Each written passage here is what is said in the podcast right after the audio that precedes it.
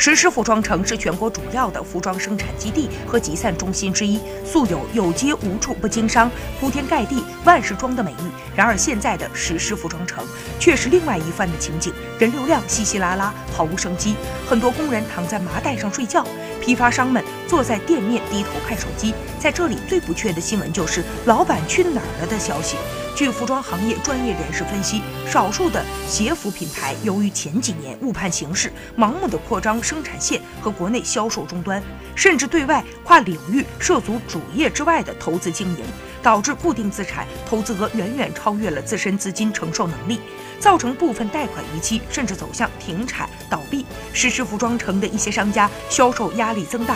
甚至因为撑不下去，从而商场撤柜。